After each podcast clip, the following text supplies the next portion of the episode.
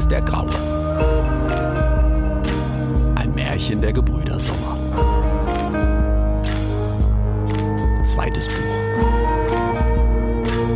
Die Legende der Unagi.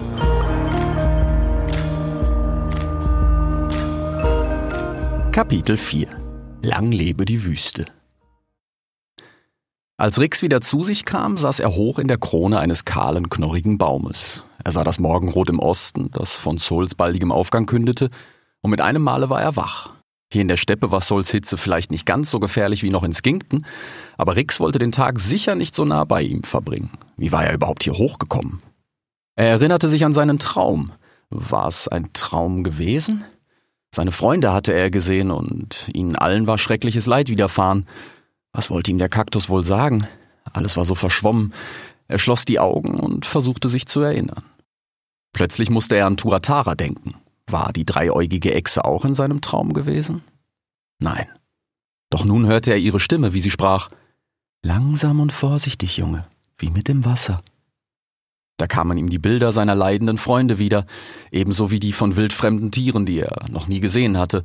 Uatu war auch da gewesen und hatte ihm Vorwürfe gemacht. Rix schwieg noch eine Weile, bis schließlich der erste Sonnenstrahl über den Horizont stieß und das Dunkel hinter seinen Lidern, in dem er nach seinen Erinnerungen suchte, orange-rot erleuchten ließ. Serapeum, flüsterte er schließlich und öffnete langsam und entschlossen die Augen. Dann blickte er sich um. Überall wuchsen Wiese und Gräser und der Wind ließ sie tanzen, dass sie für Rix fast wie Wellen aussahen. In diesem wogenden, strohfarbenen Meer standen auch zahllose vereinzelte Bäume, mit ihren größtenteils kahlen Kronen wie dürre, klagende Riesen, ganz ähnlich jenem, auf dem er selbst stand. Er sollte später erfahren, dass sie von den Tieren hier Burkea oder auch Huck genannt wurden. Unweit seines Hucks weideten einige Zebras, bis plötzlich ein Gepard aus den Gräsern hervorgeschossen kam, dann ein zweiter und schließlich gar ein dritter, und sie machten Jagd auf die flüchtenden Zebras. Dabei stießen sie ziellos in die Herde, und obwohl sie deutlich schneller als die Zebras waren, konnten diese ihnen problemlos entkommen, weil jeder Gepard für sich jagte und mal diesem, mal jenem Zebra hinterherlief, bis schließlich alle drei entkräftet aufgaben und Schatten unter Ricks Huckbaum suchten. Da erblickte ihn einer der Geparde, offenbar ein Weibchen, und es sagte zu den anderen beiden, Elias Ishak, schaut mal, in dem Baum hier hängt ja eine pelzige Frucht, ich schwör. Da müssen wir wohl doch nicht hungern, ja? Sie versuchte sogleich auf den Baum zu klettern, und die anderen beiden taten es ihr gleich, doch sie scheiterten noch kläglicher als bei der Zebrajagd. Schließlich begannen sie mit ihren Pranken an dem Baum zu rütteln, in der Hoffnung, dass die pelzige Frucht zu ihnen hinabfiele. Da rief Rix mit festem Ton, der seine Angst verschleierte, aber, aber, meine Brüder, ich bin doch keine Frucht, ja? Ich bin ein Fuchs und noch dazu ein Grauer. M mein Name ist Rix. Ich bezweifle, dass ich euch bekommen würde, und satt würdet ihr drei von mir sicher auch nicht, bei Achwa. Da hat er wahrscheinlich recht, ja? sagte Ilias. Und Ishak sprach, Wir sind aber nicht deine Brüder, ja? Ilias ist mein Bruder und ich bin seiner und Salome ist unsere Schwester, ja? Und wir sind furchtbar hungrig, ich schwör. Und sie begannen wieder an dem Baum zu rütteln. Äh, vergebt mir, meine Freunde, rief Rix den Baum hinab und überlegte verzweifelt, wie er diesen dreien entkommen konnte. Da blickte er auf die Zebras, die mittlerweile wieder entspannt in den Gräsern weideten. Äh, aber hört mich an, äh, wenn ihr doch Geschwister seid, wollt ihr nicht gemeinsam jagen? Was glaubst du, was wir hier tun, ja? rief Ilias. Ah, gewiss, ihr jagt zusammen, aber nicht gemeinsam. Ich, ich habe eure Jagd von hier oben beobachtet und gesehen, dass ein jeder von euch für sich ziellos in die Herde rannte. Ihr müsst euch auf ein bestimmtes Ziel einigen und es dann gemeinsam von der Herde trennen und umzingeln. Dann werdet ihr erfolgreich sein, rief Rix. Was ist sein Ziel, ja? fragte Ishak. Und Salome sagte, er meint Zebra, ja? Dann soll er auch Zebra sagen, ja? rief Ilias. Äh, vergebt mir, ich bin neu in dieser Gegend und mit euren Namen nicht vertraut. Aber glaubt mir, ich habe gesehen, wie schnell ihr seid. Ihr müsst eure Angriffe nur koordinieren und ihr werdet nie wieder hungern, ich schwör. Was dinieren? Ein Koda? Was soll das denn sein, ja? fragte Ilias. Und Ishak sagte, ah, der redet echt komisch, ich schwör. Ich glaube ihm, dass er nicht von hier ist, ja? Was glaubst du, Salome? Ich glaub, an seiner Idee könnte was dran sein, ja? Seht ihr das Junge dort, das etwas abseits von der Herde grast? Wenn ihr beide euch von hinten in den Gräsern anschleicht, könnte ich es direkt in eure Krallen treiben, ja? Und Ilias und Ishak hörten auf ihre Schwester, und schon bald hatten sie das junge Zebra isoliert, und als es erschrocken sah, dass es auf Ilias und Ishak zulief und abdrehen wollte, hatte Salome ihre Pranken schon in seine Flanke gehauen, und Ilias tat es ihr gleich, und es taumelte, und Ishak biss dem Zebra in die Kehle, und bald waren sie rot vor Blut und weideten im Fleisch und den Eingeweiden des toten Tieres. Rix wandte sich ab und murmelte, das ist die Wüste. Pass dich an oder stirb. Danke, Fennec. Er wollte gerade den Baum hinabsteigen, da hörte er von unten eine Stimme. Hey du, du bist ganz schön clever, was? Am Fuße des Stammes stand eine Hyäne. Sie blickte ihn mit funkelnden Augen an. Hast du schon mal überlegt, König zu werden? Äh, ich, äh, was? Nee. Wer bist denn du? Ach, wie unhöflich von mir.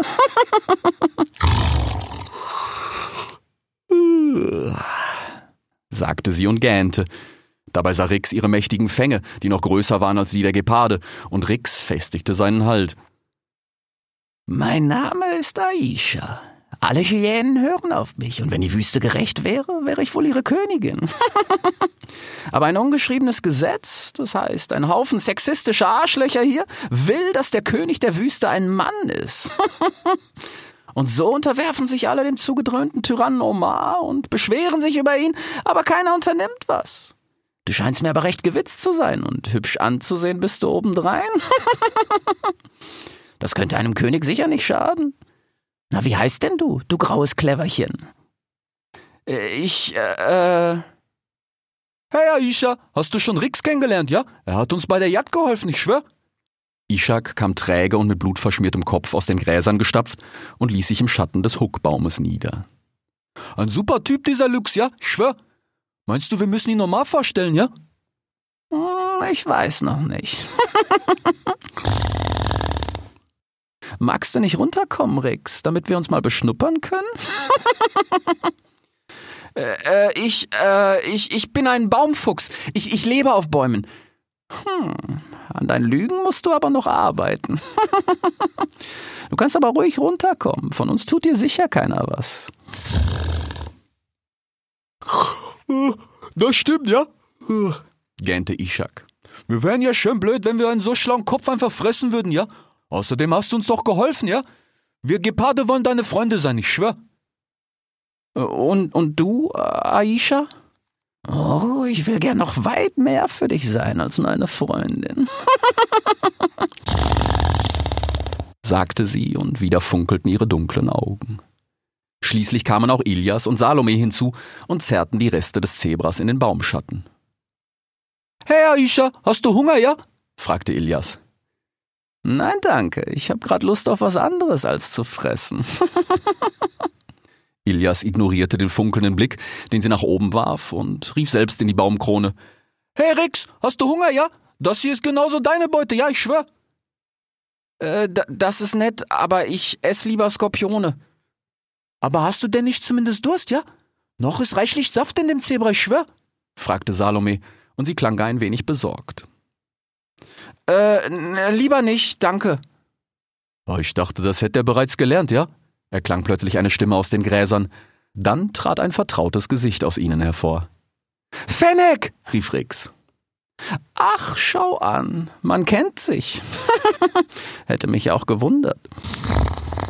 Aber sag mal, Fennec, du hättest mir deinen niedlichen Freund ja auch ruhig mal etwas eher vorstellen können.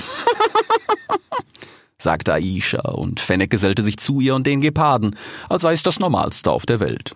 Da begann Rix schließlich vorsichtig den Baum hinabzuklettern.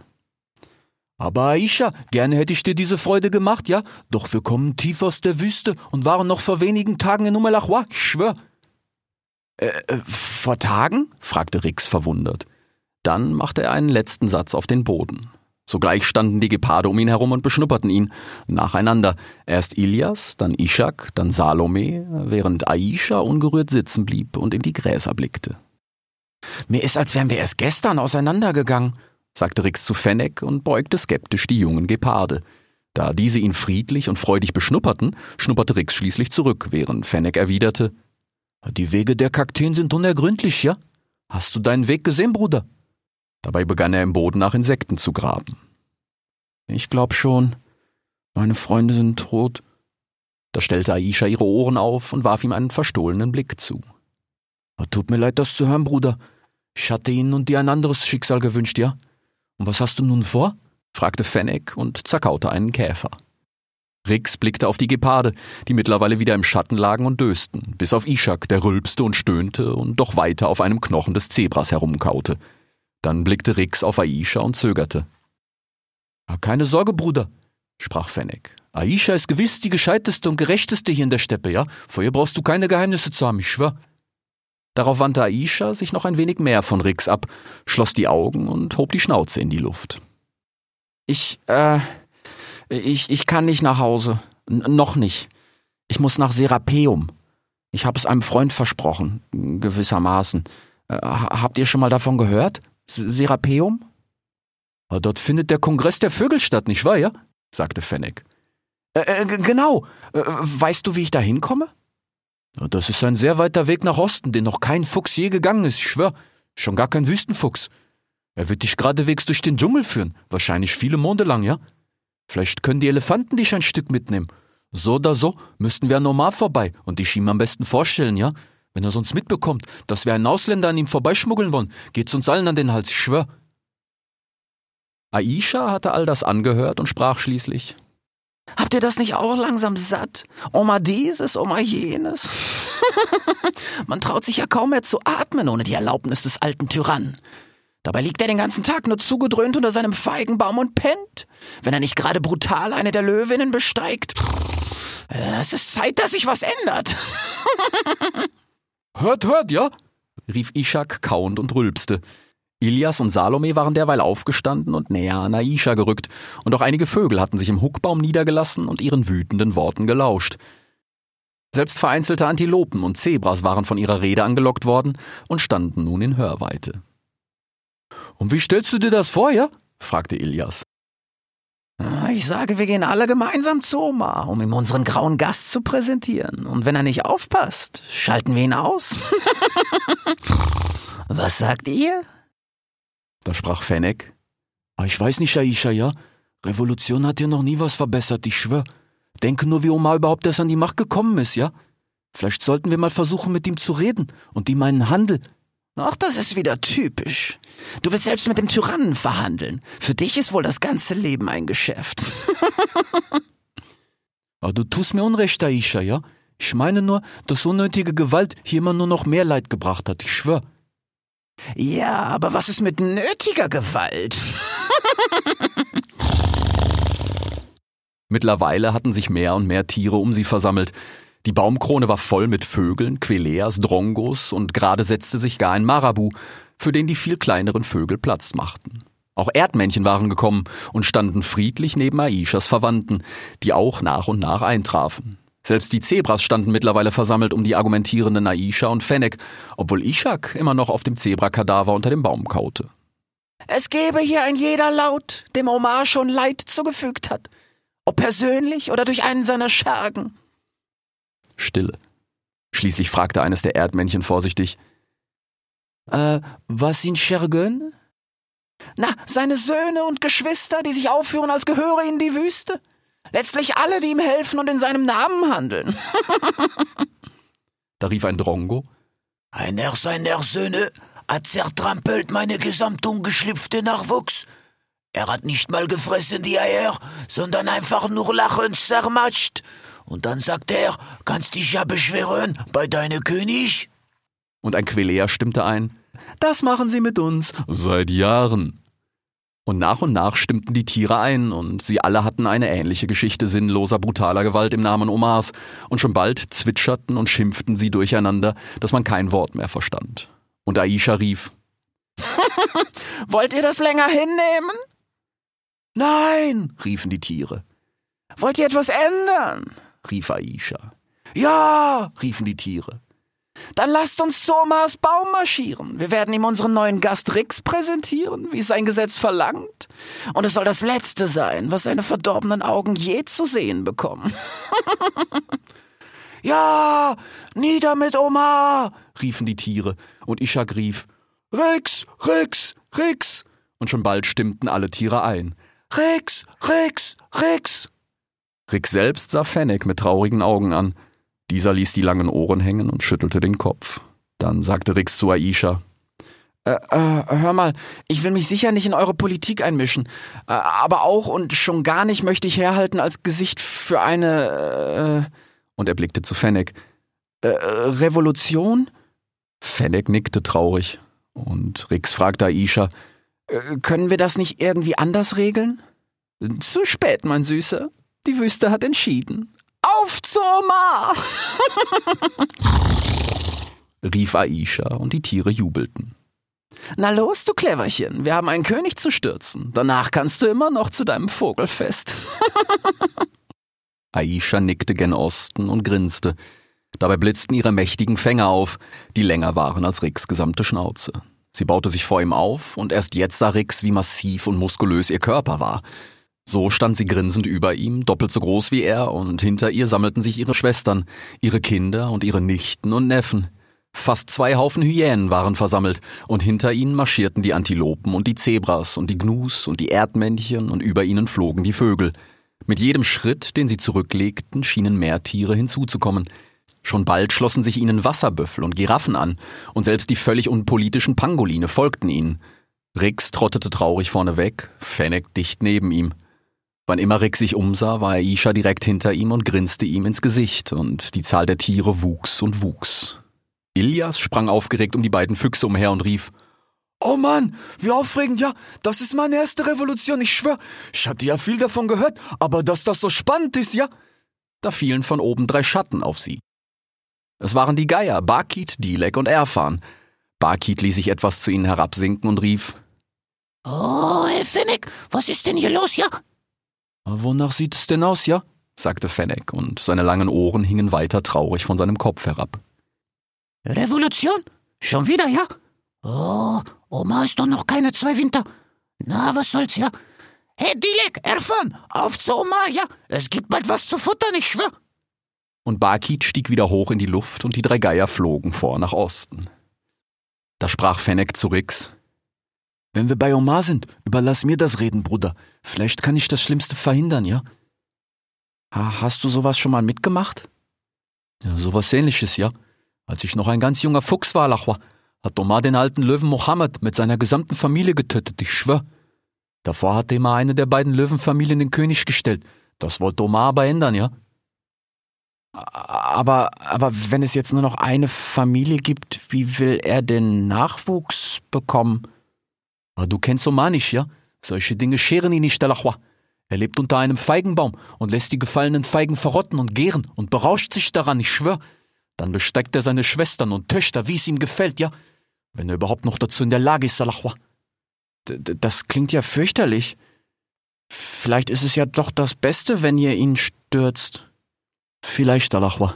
Vielleicht, sagte Fennec, doch seine Ohren schienen noch länger und trauriger zu hängen als zuvor. Sie wanderten den ganzen Tag durch die Gräser und nur während der gröbsten Mittagshitze rasteten sie unter den Huckbäumen. Doch dieser Treck unwahrscheinlicher Allianzen begann langsam wieder zu zerfallen, aus diversen Gründen. Es hatte einzelne Auseinandersetzungen innerhalb der Gruppe gegeben, als eine der Hyänen versucht hatte, eine junge Antilope zu reißen. Aisha gelang es danach zwar, ihre Artgenossen ruhig zu halten, aber den Antilopen, Gnus und Zebras war diese Reisegruppe zu gefährlich geworden. Und so hatten sich bereits einige von ihnen zurückfallen lassen, als Aisha schließlich ihren Verwandten befahl, außer Sichtweite vorzugehen. wir marschieren hier für eine höhere Sache? Da werdet ihr ja wohl mal für einen Tag aufhören können, mit eurem Magen zu denken. Geht vor und wenn ihr fressen wollt, dann jagt. Aber ein jedes Tier, das Omar tot sehen will, ist unser Verbündeter. Und als solchen werdet ihr ihn behandeln.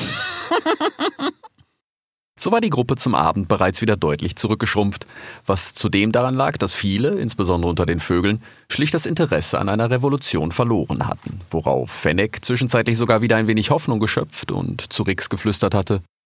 Vielleicht haben wir ja sogar Glück, ja? Und am Morgen findet sich kaum noch jemand, der sich wirklich gegen den König stellen will, Alachwa. Wie weit ist es denn noch? hatte Rix gefragt. In dem Tempo. Aber wenn wir heute Nacht rasten, ja, Dürften wir morgen bei Omar sein, wenn's Sol am höchsten steht, Alachwa. Aisha war derweil bemüht, durch wiederholte Brandreden ihre Revolutionsarmee beisammenzuhalten.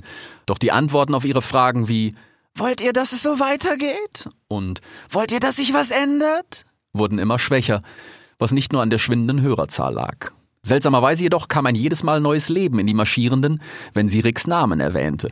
Und so war sie mit der Zeit dazu übergegangen, nur noch dann und wann seinen Namen zu rufen, und schon bald skandierten die Tiere Rex, Rex, Rex! und der Angerufene fühlte sich immer unwohler in seiner Haut.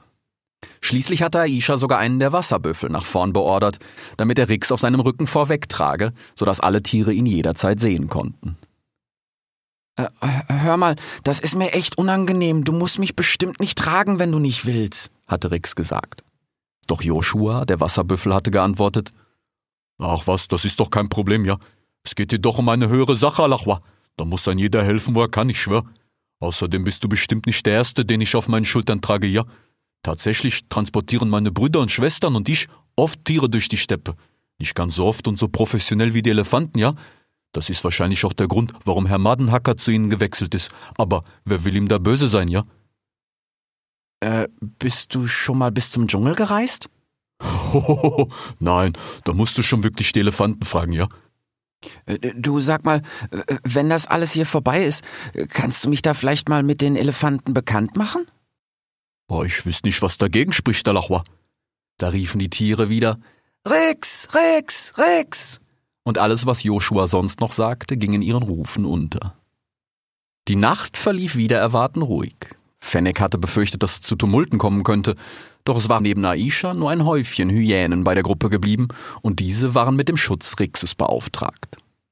Nicht, dass unserem Ehrengast auf dem Weg zu Omar noch etwas geschieht? hatte Aisha gesagt.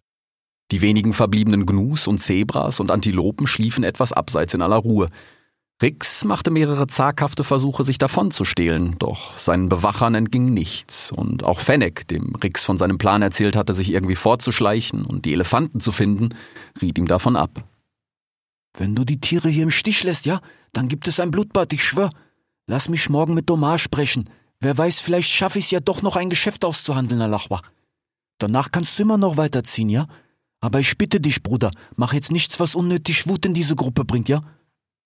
Das konnte Rix einsehen, und auch wollte er seinen Freund Fennec weder enttäuschen noch gefährden, nach allem, was dieser für ihn getan hatte.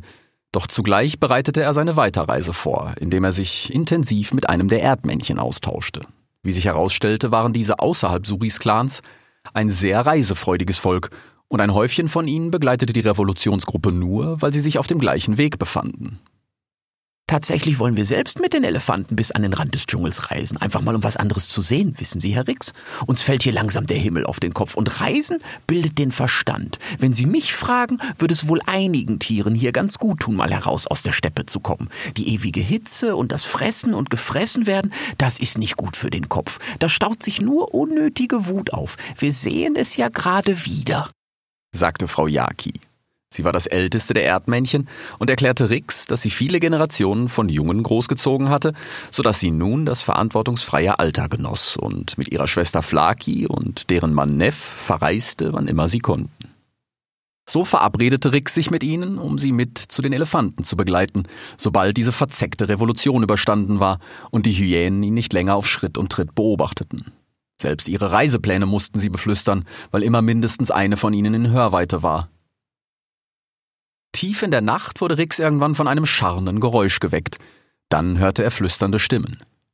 Eine von ihnen gehörte offenbar Fennec. Fenja, was machst du hier, ja? Bist du verrückt, Alachwa? Papa, komm mit, ja? Das wird hier zu gefährlich für dich, ich schwör. Oh, das sagst du mir, ja? Ja. Ja? Ja. Fennec knurrte leise. Ich mache Geschäfte, damit wir sicher in der Wüste leben können. Ja, ja, ja, ja. Dafür musst du dich aber nicht umbringen wie deine Söhne, ja? Du weißt, was das hier wird. Revolution, ich schwör. Und du ganz vorne, Alachwa. Oma wird dir den Kopf abbeißen, ja? Komm mit, dieses Loch führt zu einem alten Mangustenbau, der... Mangusten, Alachwa. Machst du jetzt die Geschäfte hier oder was, ja? Da knurrte eine Hyäne in Hörweite. Was ist da los, ja? Lass den ihr anderen mal schlafen, ja? Danach hörte Rix kein Wort mehr, konnte aber im Mondschein erkennen, wie Fennec sich demonstrativ vor einem Busch zusammenrollte und schließlich leise zischend die Schnauze in seinem Fell verbarg.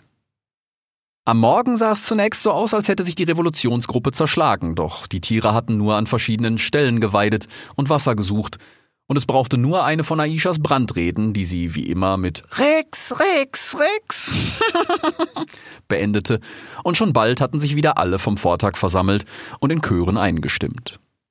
So wanderten sie den gesamten Vormittag ohne besondere Vorkommnisse, und als Rix, der wieder auf Joshuas Schultern ritt, die Geier Bakit, Dilek und Erfan am Himmel stehen sah, wusste er, dass es nicht mehr lange dauern konnte. Da trabte Aisha neben ihm und auch Fennec, und Aisha unterbreitete ihren Plan.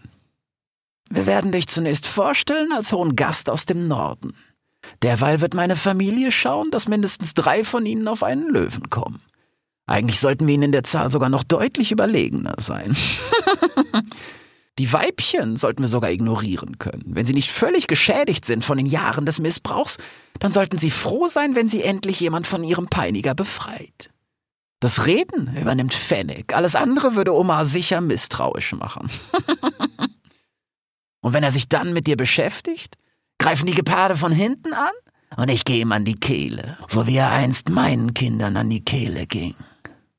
Elias, Ishak, Salome, seid ihr bereit?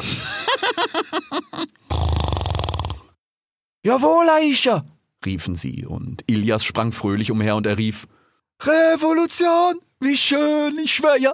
Revolution! Kinder, das wird was geben, ja.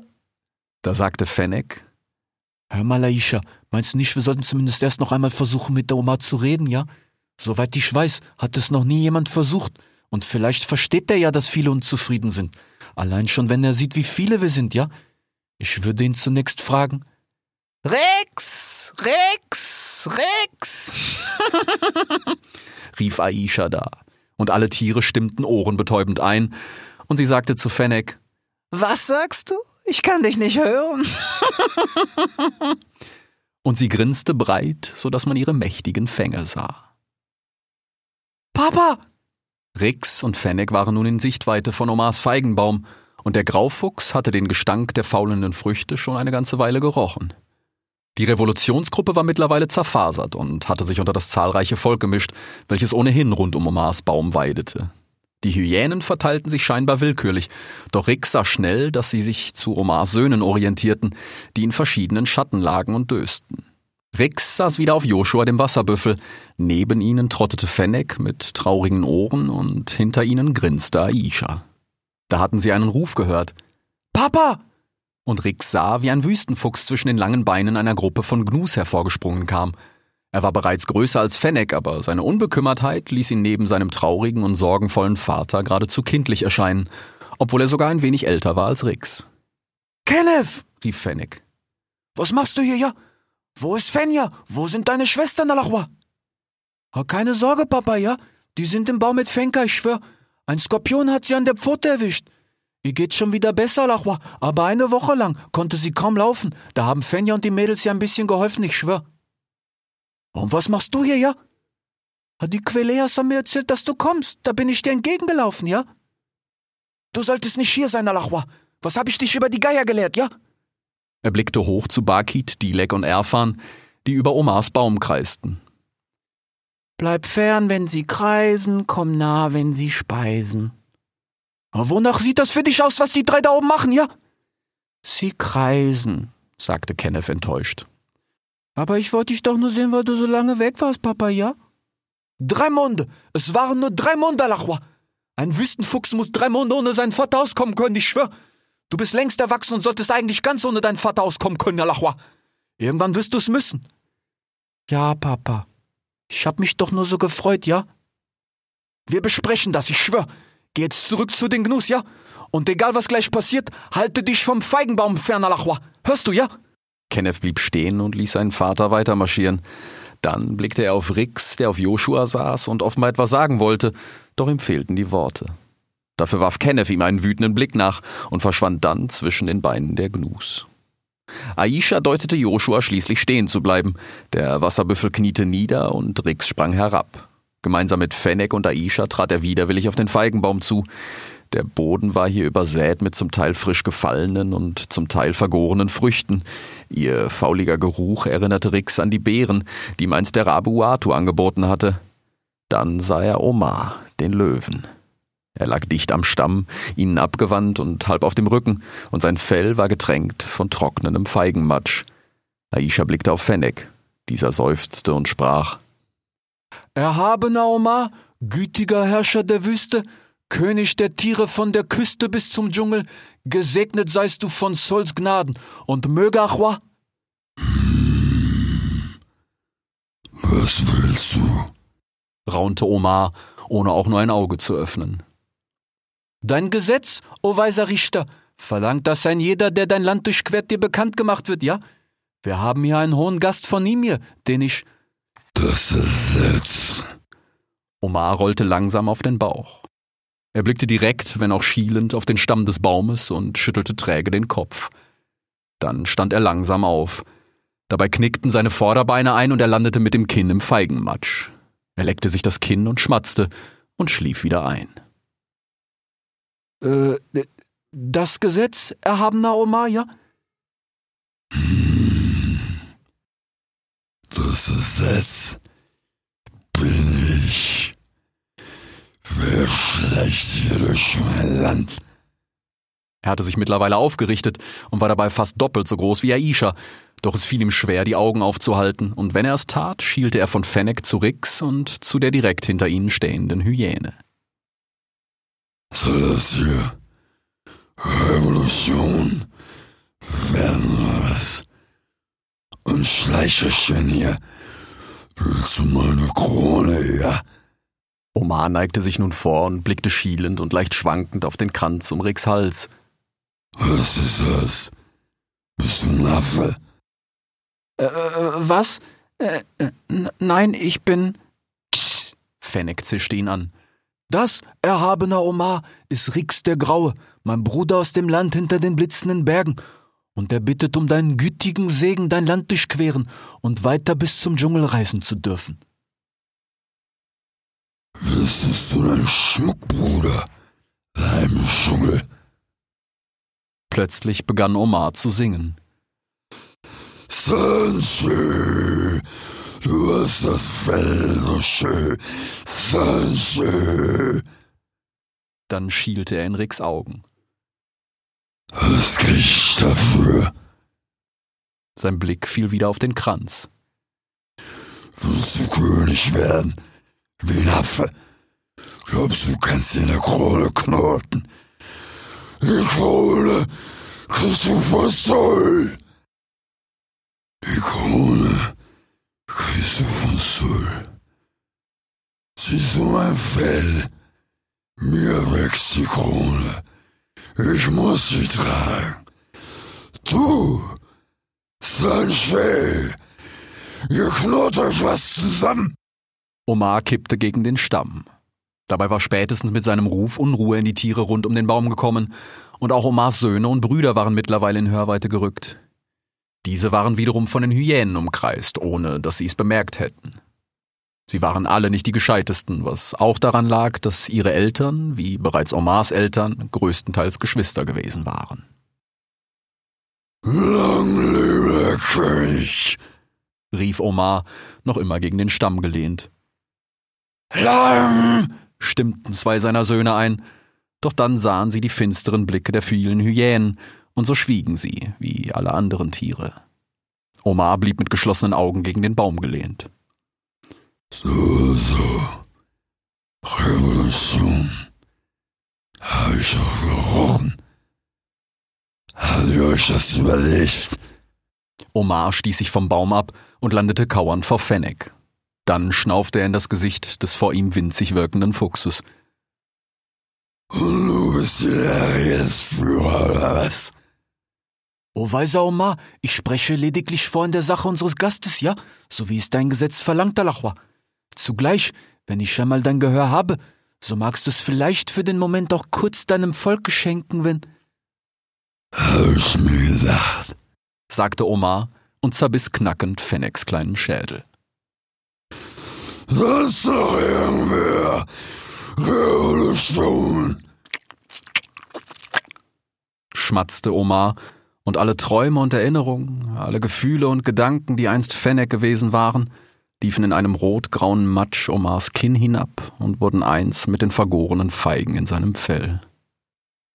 Nein! schrie Kenneth aus der Gruppe der Gnus, und während Rix und selbst Aisha noch geschockt auf den schmatzenden und fast wieder einschlafenden Omar starrten, verbreitete sich die Nachricht von Fennecs Tod wie ein Lauffeuer. Da sprang Salome aus den Gräsern hinter Omar hervor und schrie, Du stinkende Missgeburt, ja!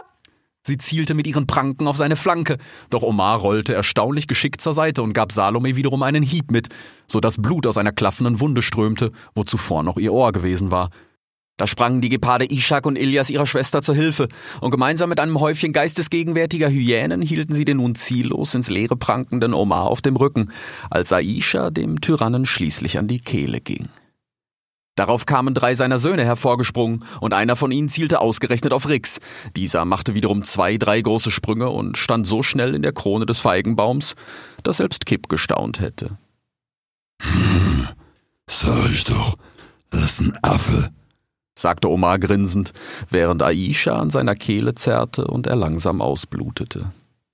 Die anderen Hyänen stürzten sich wie geplant auf Omars Söhne, doch als ein Häufchen von ihnen auf einen besonders jungen Löwen etwas abseits des Feigenbaumes losging, gesellte sich zu den schützenden Löwinnen, die ansonsten keine Anstalten gemacht hatten, ihrem König beizustehen, plötzlich auch ein mächtiges Nashorn. Diesem wiederum stellten sich zwei seiner genashörnten Geschwister zur Seite, so dass die Hyänen schnell einige Schritte zurück machten und sie versammelten sich umgehend mit ihren übrigen Geschwistern, die gerade nicht selbst im Begriff waren, einen Löwen zu töten, und verschwanden im allgemeinen Tumult. Rund um den königlichen Feigenbaum kam es nun zu Kämpfen. Die Wut über Fennecs Tod hatte mittlerweile die gesamten versammelten Tiere erreicht, denn Fennec hatte wirklich jeder hier gemocht, war ja doch immer korrekt zu ihnen gewesen, und es kam zu Aggressionen und Auseinandersetzungen, die nichts mit den politischen Entwicklungen zu tun hatten, sondern schlicht ein Ventil für die wütenden und enttäuschten Tiere waren, und so sahen sie später einander vieles nach, und man sprach schon am nächsten Morgen nicht mehr davon, dass an diesem Revolutionstage, als Aisha den Tyrannen Omar stürzte und ihre Geschwister seine Geschwister töteten, auch Queleas wütend auf Wasserbüffel einhackten, die Gnus und die Antilopen mit den Köpfen aufeinander knallten und sogar zwei Giraffenbullen mit ihren langen Hälsen nacheinander schlugen und versuchten, sich gegenseitig von den Beinen zu holen. Man erklärte es sich mit der allgemeinen angespannten Stimmung in der Luft und eben dem Frust über den Verlust Fennex, der ja nun wirklich zu jedem korrekt gewesen war und ein solches Ende, da waren sich später alle einig, sicher nicht verdient gehabt hatte. Doch noch kämpften und rangen sie miteinander rund um den Feigenbaum, als Rix aus der Krone hinabrief. Ihr mächtigen Kinder der Wüste, Volk der Steppe und Oasen, haltet ein, ja? Der Wahnsinn, der einst unter diesem Baume lag, hat euch ja befallen. Seht doch nur, was ihr einander antut, Alachwa. Wie labert der denn? lachte eine der Hyänen mit blutverschmiertem Kopf, und ihre Geschwister stiegen ein, bis Aisha abließ vom leblosen Omar und ihnen einen bösen Blick zuwarf. Das ist Rix. Er steht in einem Feigenbaum, rief einer der Queleas. Rex, Rex, Rex, riefen bald fast alle Tiere, und der Angerufene bat um Ruhe. Hört mich an, meine Freunde. Äh, hier wurde heute ein Tyrann besiegt, und sein Beispiel sollte euch Mahnung genug sein, ja? W wozu all die sinnlose Gewalt untereinander? Das hätte Fennec sicher nicht gewollt, Alachwa. Fennec war immer korrekt zu uns, erklangen zunächst vereinzelte Stimmen und schon bald skandierten die Tiere Fennec, Fennec, Fennec. Kenneth schaute unterdessen vorsichtig zwischen den Gnubeinen hervor und blickte grimmig auf Rix. Ich bin sicher nicht der Einzige, der in Fennec hier und heute einen guten Freund verloren hat, ja? Und doch sage ich, lasst uns nach vorne schauen und ihn ehren, indem wir friedlich und korrekt zueinander von diesem Tage an weiterleben, ja? Ja! Rix! Rix! Rix! riefen die Tiere, und Ilias rief Rix soll unser neuer König werden, ja? Rix, Rix, hurra! Und alle Tiere stimmten ohrenbetäubend ein, bis auf Aisha. Die blickte wieder auf ihn mit funkelnden Augen, doch Rix blickte auf das Meer von rufenden Tieren und schüttelte traurig den Kopf. Silence, der König will sprechen, rief ein Drongo. Es tut mir leid, Freunde, aber ich kann nicht euer König sein, ich schwör. Was? Buh! Verräter! riefen die Tiere. Äh, hört mich an! Ich bin doch erst seit zwei Monaten hier und ich verstehe nichts von der Wüste. Ich weiß nicht mal, wo sie endet und wo die Steppe beginnt. Und bis heute Morgen hatte ich in meinem ganzen Leben noch keinen König gesehen.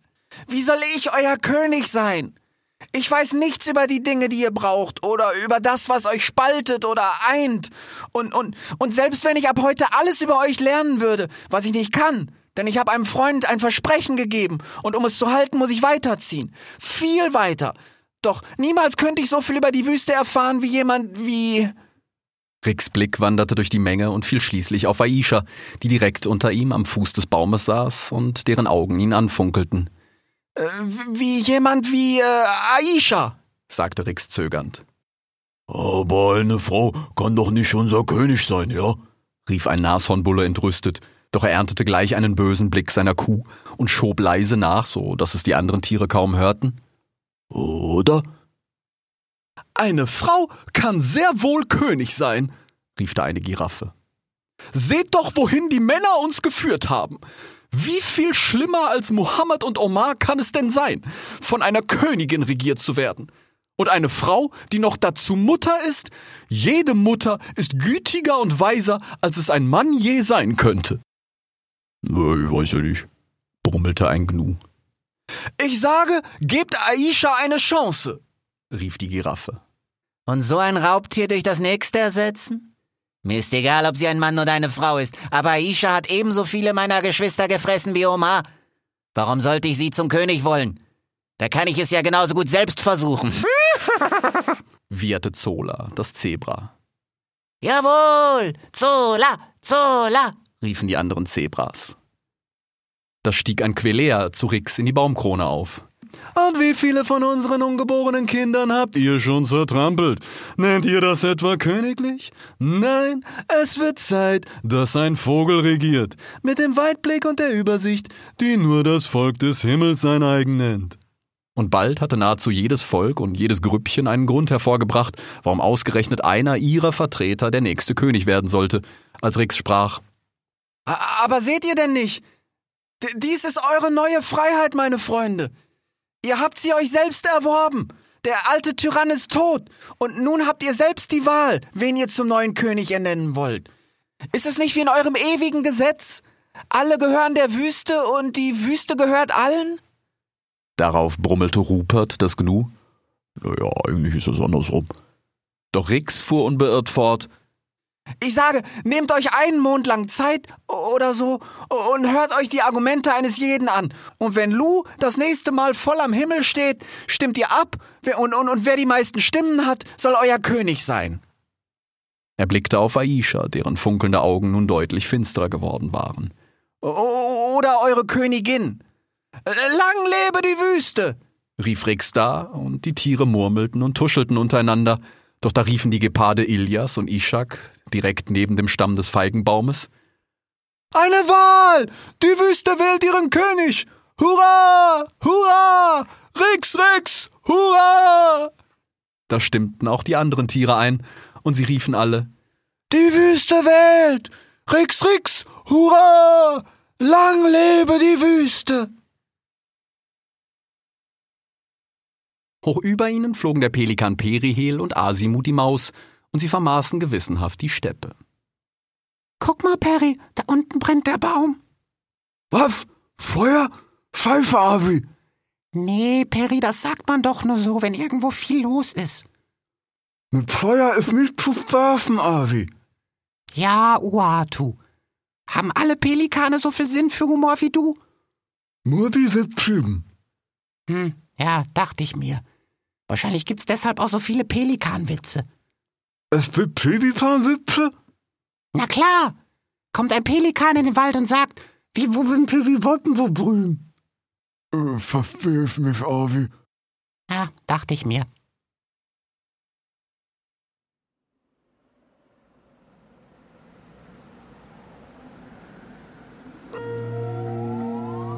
Sie hörten Rex der Graue. Märchen der Gebrüder Sommer. Zweites Buch. Die Legende der Unaki.